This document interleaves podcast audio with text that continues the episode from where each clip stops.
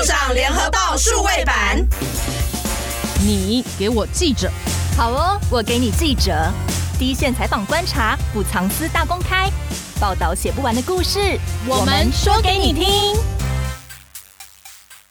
大家好，我是欧边。Hello，大家好，我是边边。我们今天是第一次录 Podcast，其实觉得蛮紧张的。边边觉得嘞？我是蛮紧张，因为我真的不知道我们来宾会讲出什么很劲爆内容。像今天这一题，其实我就觉得很精彩。明代士们好生意哦，因为其实很多议员很容易诈领助理费，而且听说比立委诈领的案件更多，是真的这样子吗？这个，因为我自己是不知道啦。我那时候在读这个新闻的时候，我就觉得天哪，有这么好诈领吗？为什么我们平常都捞不到这钱？没有啦，我自己 没有选啊。口袋超薄的，为什么明代可以捞这么多？对，为什么他们可以一捞再捞？但是为什么还可以选上？我真的太好奇了。然后，因为可能是我比较单纯一点，就觉得这些明代不就是为民服务吗？他们为什么可以从中捞一些油水？所以呢，我们今天就很开心的请到了新辉副总以及。资深记者荣誉来帮我们聊一下，今天就是这些不为人知的明代背后到底是怎么去操作诈领保险费的。在这个之前呢，我们先请两位记者来跟我们大家说声嗨吧。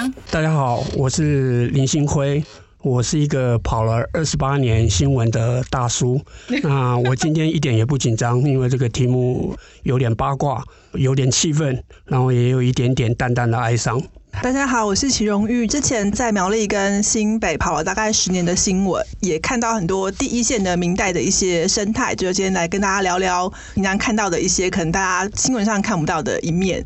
那我现在就想要请教辉哥啊，因为我们的专栏独家幕后里面呢，有写了一篇标题叫做是“明代是门好生意，A 助理费不分蓝绿，有人缴房贷，有人付前妻”的这篇文章，那是真的有这么好 A 吗？议员是不是一门好生意？总的来讲，其实是。我记得我小时候毕业典礼会有很多成绩好的要颁奖，议长奖，那大概是仅次于市长奖或县长奖。所以小时候就觉得这个议长跟议员都非常的大。我刚跑新闻的时候是在淡水，淡水小镇是一个非常小的地方，人口不到十五万，那也蛮淳朴的。可是，在那边跑了三年的时候，也认识了淡水选区的议员。哇，那个淡水所有赚钱的行业都有这些议员的身影在。觉得这个议员小小的议员就跟在一个小镇，就是跟一个土皇帝一样。那议员的薪水很多吗？我查了一下，议员的薪水不是像我们这样，呃，就是一个单纯的薪水，它有好多项。那总的来讲，它大概有薪水。他有一些研究费，他还有一些出席费，还有为民服务，春节慰问金也会编一些预算给他们，所以全部加起来啊，这个议员一年大概可以领到两百五十万。不过这两百五十万不是全部都入到他的口袋，他每一个月他要把二十四万拿给他的助理。加加减减扣掉的话，还有办公室的设备啊、支出啊，还有维修啊，所以他真正能入到口袋的，呃，听说只有一年大概一百二十万，所以一年一个月也才十万，那这薪水其实也不高，呃，至少没有我高。那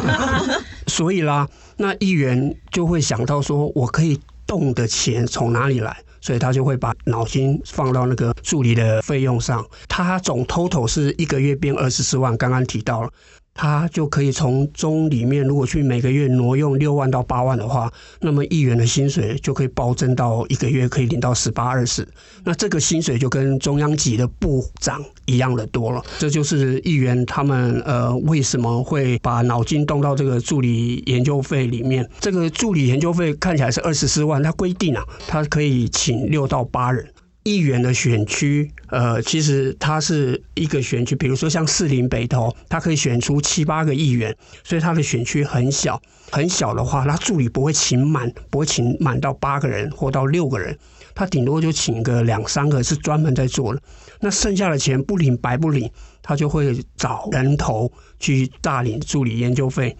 呃，举几个例子，大家比较耳熟能详了。像有一个呃叫台湾阿童，那个民进党的市议员童仲彦，他他就是假装聘用一个姓蔡的男子，然后就跟他讲说：“你把户头给我，把身份证影印本给我。”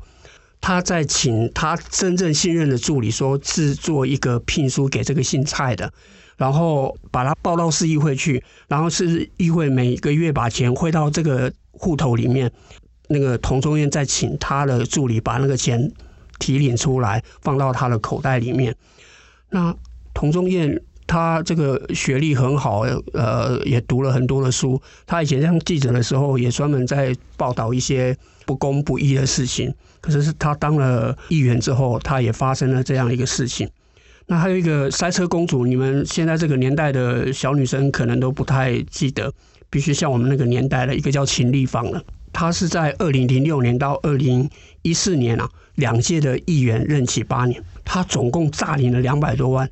这是什么意思呢？也就是说，他当上议员之后，他就决定。要做这件事情，他利用他的姐姐还有他的哥哥的嫂嫂开户一个新的账户，然后他再把这些人头报到那个市议会。后来他坦诚不讳，就说啊，他确实是做错了事情。那上述这些都是找亲友啊、朋友做人头助理。最夸张、最夸张的是高雄市议会发生在二零零八年的时候。就有人检举高雄市议会的议员有诈领这个助理研究费，结果检调单位查了三年，发现总共有二十个前任跟现任的议员做了这件事情。你看高雄市议员也不过才四五十个，有将近一半到三分之一的人都在干这种事情。那检方在调查的时候，就会发现那个人头助里面有找了植物人，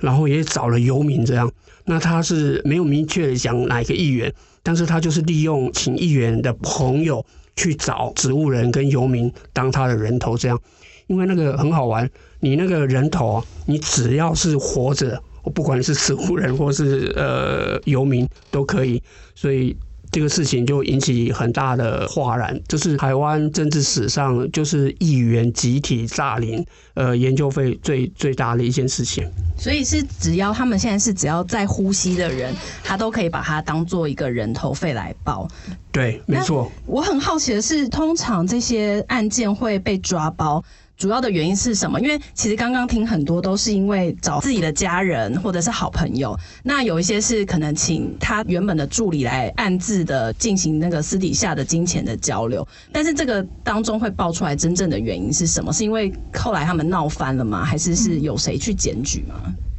要谈为什么会被逼康这件事情之前，我们要先了解一下助理研究费到底有什么魔力，这样会让这么多的明代啊飞蛾扑火了以身去犯险这件事情。第一个，这个钱收入很稳定，就是每个月都会会进账。然后第二个，它蛮方便也蛮隐秘，我只要找到一张身份证，我信得过的人。我就可以做这件事情。最重要的是，就算被抓，他真正那个诈领在法院公访的时候，他被界定也蛮难的。就是说，呃，很多这种检举，然后也开始调查，但真正定罪的其实也不多。你看，我们刚刚举的例子是几个有定罪的，很多都是减刑啊，或是根本就是用那个什么伪造文书，而不是用贪污来办他。那为什么会曝光？其实很简单，第一个，你找的人太离谱了，就是我们刚刚讲的那个植物人跟游民这样，或者是你明明是台北市的明代，但你找这个助理，人家查出来他家里其实户籍是在高雄，他根本没有在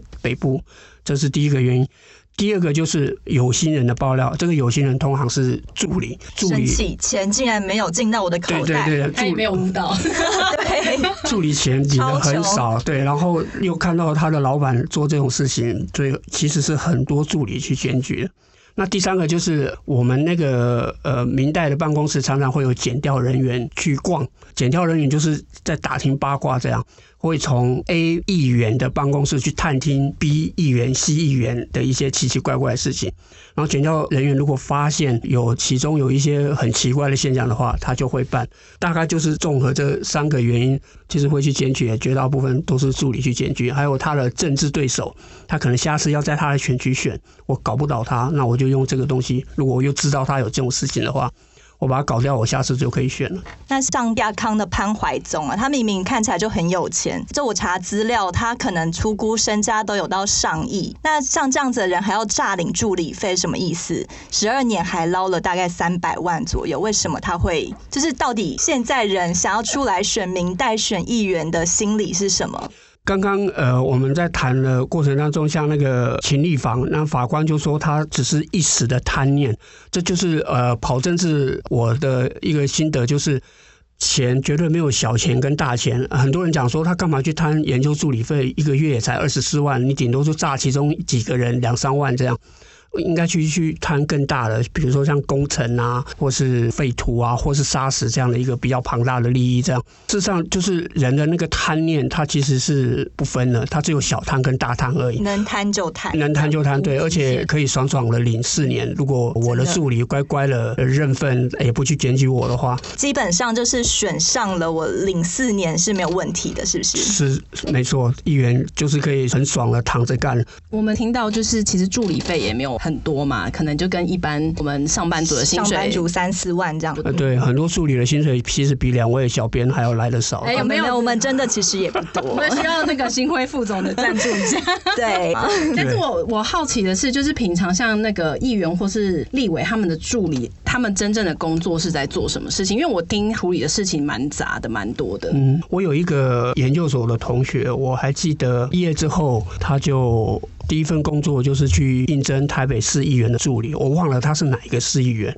然后他的工作真的是很多，你知道吗？那个六日是不可能有固定的说啊，我可以休六日这样，因为呃，他的老板呃六日就是他跑行程的呃一个时段。然后另外就是他要选民服务，他要帮老板拜访庄脚，还有社团的领袖。所以他们的工时都是非常的长。呃，如果是刚才谈恋爱的话，那个大部分都是会分手，或都会分手收场，因为她根本就没有时间陪她男朋友或女朋友，而且她男朋友女朋友也不懂助理到底在做什么事情。那很多议员，你碰到那种黑心的无良的议员，他真的就是把呃助理当成是便利商店那样二十四小时使唤这样，包括那个信用卡接送小孩，所以助理其实。这些人学历都很好啊，然后很会念书啊，建中的、北一女的，然后台大念的系也法律啊、政治啊。对了，不能读政治系，这个将来就真的不顺利。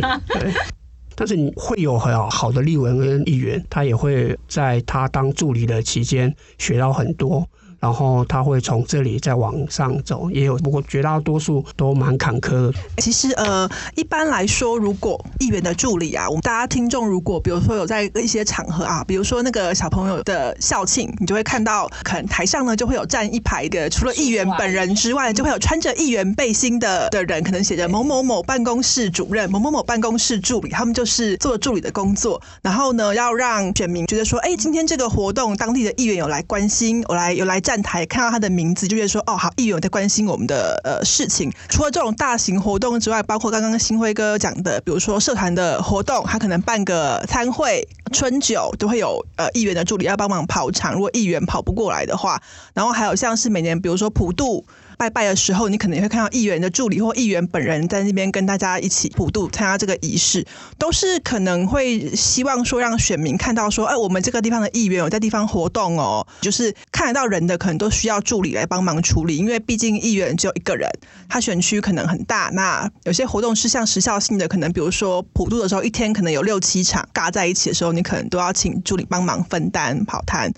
然后还有一种，比如说是有一些陈情案，居民可能会抱怨说，选民可能会抱怨说，我家外面的可能水沟不通，或者是说什么路呃不平，类似像这样子的一些抱怨，呃，有些东西是需要议员帮忙处理的，他们可能就会打电话去议员的办公室，说他想要陈情。那通常第一线处也就是这些助理们要帮忙过滤啊，然后先了解说这个案子大概是什么样的前因后果，然后最后才会到议员手上。所以有的时候我们看到一些议员出来开记者会，个背后其实都可能是议员呃的助理帮他做了很多功课，然后让老板可以在开记者会做一个呈现。包括现在还有很多议员都会经营，那民代都会经营脸书或者是社群这一块，其实也是助理的工作。大家不要觉得会另外请个小编没有这回事呢，就是没有这回事，不会另外请个人哦，一样的助理要自己包山包海的做。所以就是事情就随着随随着年代，大家可以看到传统的跑摊。故装到现在这种新媒体的操作，可能全部都是助理的工作，所以不可能像我们一般的人，可能啊早上八点上班，然后下午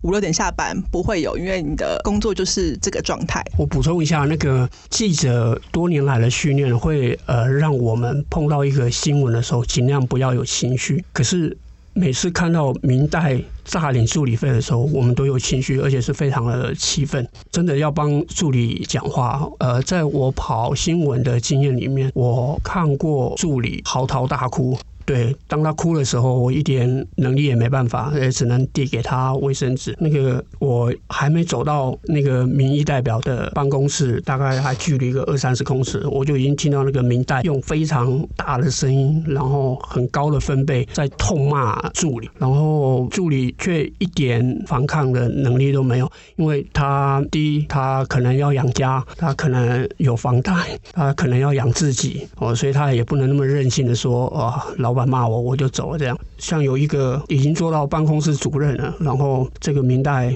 把他叫他他的办公室里面来，噼里啪啦就骂了四十分钟，然后也不顾及说啊，我就坐在那个办公室。对，还好这个助理天生蛮乐观了，所以他老板越骂他，他就越胖了。越 越胖是叫乐观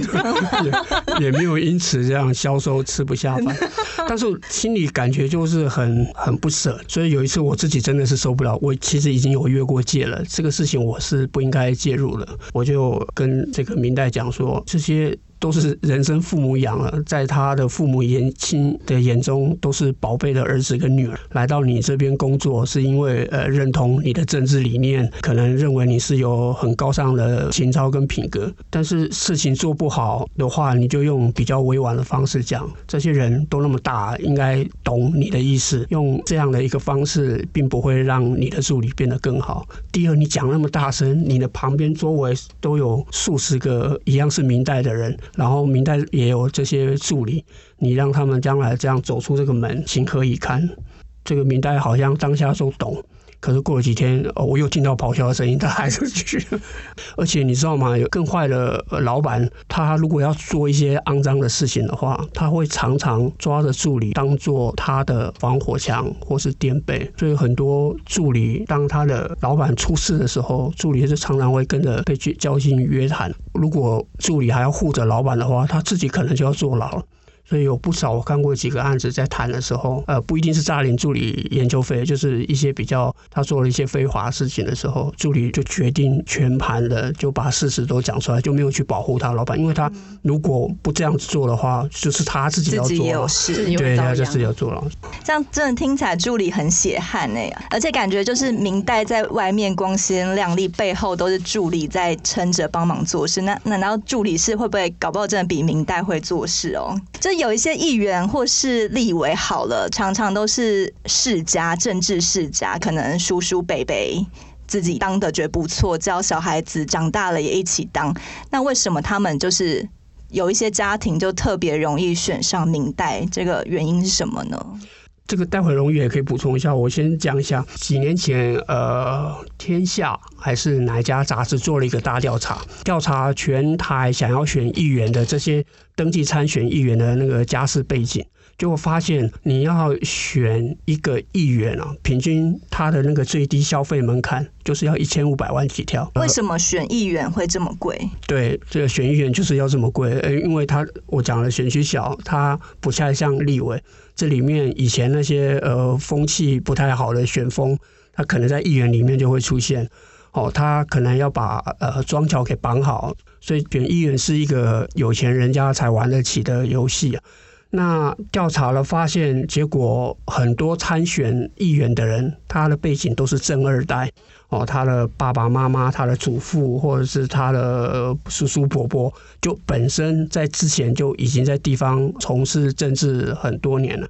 刚好落到他因为想要交棒。可以延续他家族的政治利益，跟啊，他后面有一大群的利益团体，他要供养。光要维护这些家族的政治利益，靠议员的那个薪水，很显然是不够的。所以我们以前跑地方的时候，就会常常听到说啊，地方议员有什么杀死议员啊，有废土议员啊，包工程议员啊，还有建商议员啊，炒地皮议员啊。你知道那个杀死议员很有名啊，新北市。呃，就有一个议员啊，叫吴善久，他后来就被黑道枪杀了。呃，后来记者再去查的时候，就发现了哦，他可能跟沙石的利益呃有一些关系。那那个像我刚刚讲那个淡水，哦，很多废土，因为要建设淡海新市镇，要改很多房子的废土，我都不晓得废土是金呢，那个都是可以换钱的。这就是为什么我们的议员的素质也好，或是他的那个呃品德操守，他始终没有办法拉到中央层级来的一个主要原因，因为他跟地方的呃利益纠葛太太深了。对，就是议员，通常我们会在地方扎根。他可能除了选举之外，就是议员是一个身份，但是因为议员这个身份，你可能可以知道很多。呃，比如说举个例子好了，呃，可能某个地方有个开发案，然后这个开发案的土地会因为呃大规模的开发，所以土地的价格会上涨。那其实议员他们大会大部分会比一般的民众还早知道这件事情。他可能就可以抢先赢，先把地买下来。对，但不是他们自己去买，就是说，哦、说的哦、就是说那个土地的利益他们会提早知道，那就可能可以提早就是插足这个土地的呃可能买卖，比如说一些农地，它开发之后就变成建地，那个那个价格可能翻涨，就是不只是三倍啦。那那所以以很多。呃，不只是双北，其实很多地方县市的呃议员来说，都大部分都跟建筑或者是土地买卖的这样子的生意会有一些背后都有一些关系。那这个利益其实就是需要家族里面有人持续在当议员或当民代，才能够延续你这个呃既得的利益嘛。所以刚刚辉哥也说，对，选个议员可能差不多要一千五百万，嗯，在双北应该要。呃，你可能除了宣传的费用，然后各种部分的一些花费。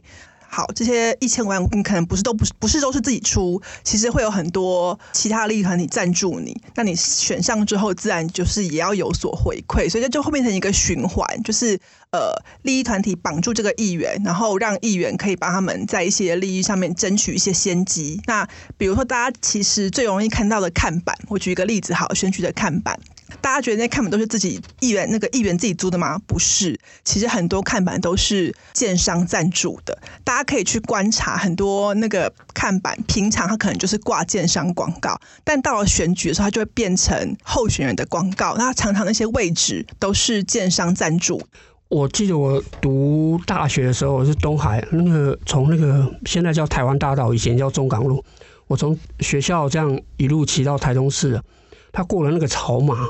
那旁边全部都是田，但是现在都是七期。然后这是回应刚刚荣誉讲的，就是他那个一大块的区域，他当他要做都市呃重化的时候，那个议员他会比我们早十年、十五年知道那个讯息，这个地方要变更了，他会在那个很极便宜的一个时间点就进场，等到所有公共建设都盖好了。然后它的土地价格上升了，它再从土地价格再把它变嘛，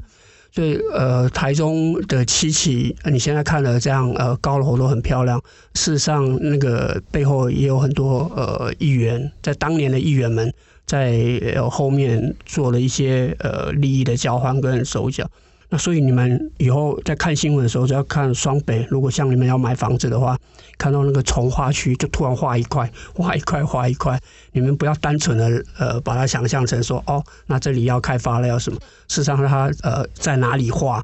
呃，花在哪里？哪一块有，哪一块没有？这背后都有很大的一个利益纠葛。那议员在这个这个环节上，他确实是呃可以扮演举足轻重的角色。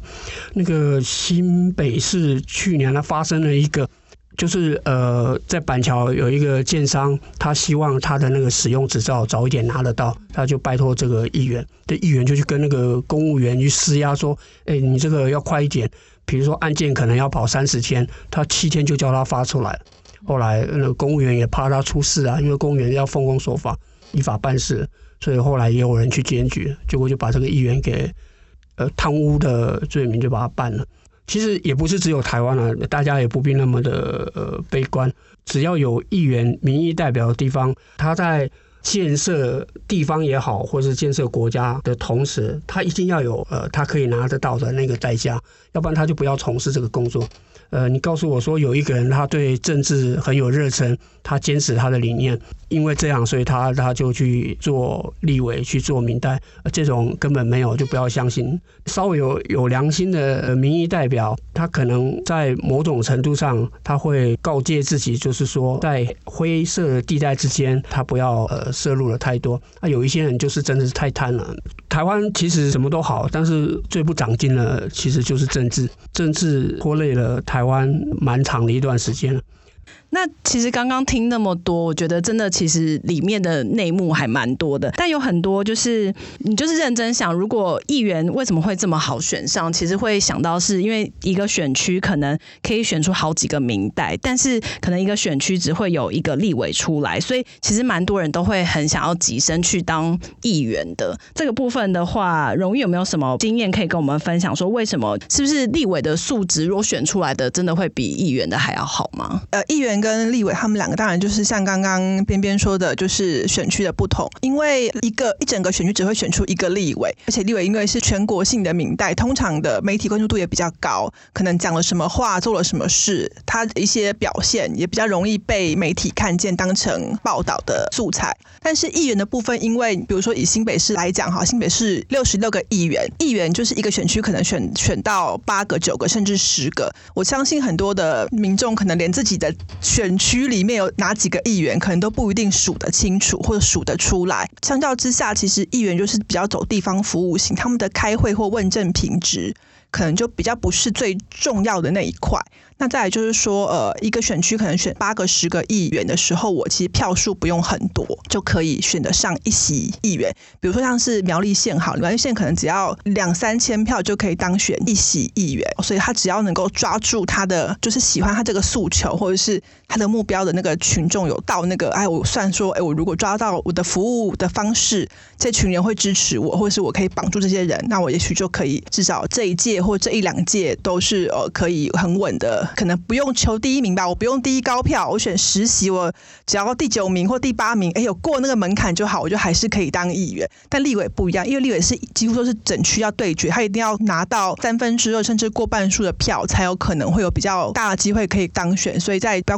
问政的表现都很容易被检讨。你到选举的时候，你过去四年可能帮地方做了什么东西，就会很容易被盘点。但是议员可能就是。比较不是这种一对一的对决的时候，我抓住我的目标群众就可以当选。相较之下，整体的这个议会的一些素质，或是议员的素质，可能就是比较容易参差不齐啊。虽然这几年有一些新的，你说小党或什么，可是整体的那个议会生态，你可能不容易撼动。那真的要去改变，或许要花一些时间。立委跟议员的素质，立委他比较牵涉到，因为他是国会议员，他比较牵涉到政权的嚣张，所以我们常常讲说，我们为什么要拿到国会半数？因为行政的钱跟法案都要透过国会通过，他才能执行，他才能花。所以立委的部分，他那个政党的约束力会很强。就是说，他不能那么的可以为所欲为。虽然还是有很多坏的立委会去做肮脏的事情，比如说像这次呃收狗案抓了这么一票呃蓝绿的立委都有。但是他在问政上，就因为有政党的约束，也有一些理念跟价值在，因为他们要取得的是中央政权，所以他们会比较收敛一点。那议员不是啊，议员他就是地方的事情，那地方的事情天高皇帝远也管不到。所以，呃，我几年前去巡回南部县市的时候，那个县长也就开玩笑讲说：“你不要以为议员很了不起，这样他是讲开玩笑话，因为很多都不识字，不卫生，呃，麦几个讲不卫生，这样问政也不知道在问什么，讲话也讲不清楚，但是他就是有办法当选。对对对对，因为他会服务啊，呃，水沟啊，还有什么活动跑得很勤啊，红白帖也跑得很勤。对对对，不过有很多人把议员当作政治磨练的一个跳板，他如果做的不错的话，他就会再往上走，对，他就往中央走这样。所以这就是议员跟立委，他在政治性质上就自然的会把他的素质呃给切的比较清楚。应该说这样听起来好像我们还是会稍微有一点安心啦，因为毕竟议员刚刚听起来好像很可怕，但至少立委在品质上是稍微好一点点的，是不是？对，如果真的要这样比较起来的话，因为那个媒体呃对他的监督也会比较强。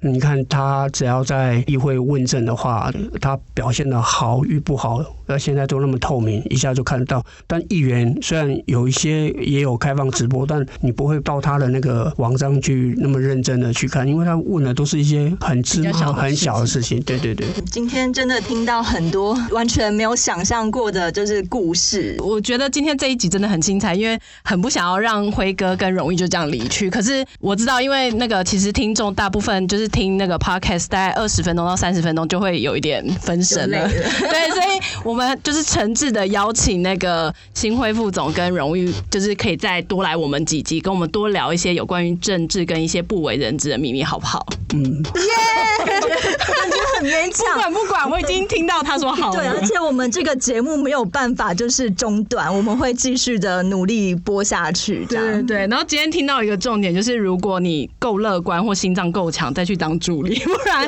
爸爸妈妈会心疼的。可是刚有听说，好像太乐观会变胖，可是 好像也是有点后遗症哦。真的。那我们今天就谢谢那个新辉副总跟荣誉上我们节目，谢谢你们，谢谢两位，谢谢大家。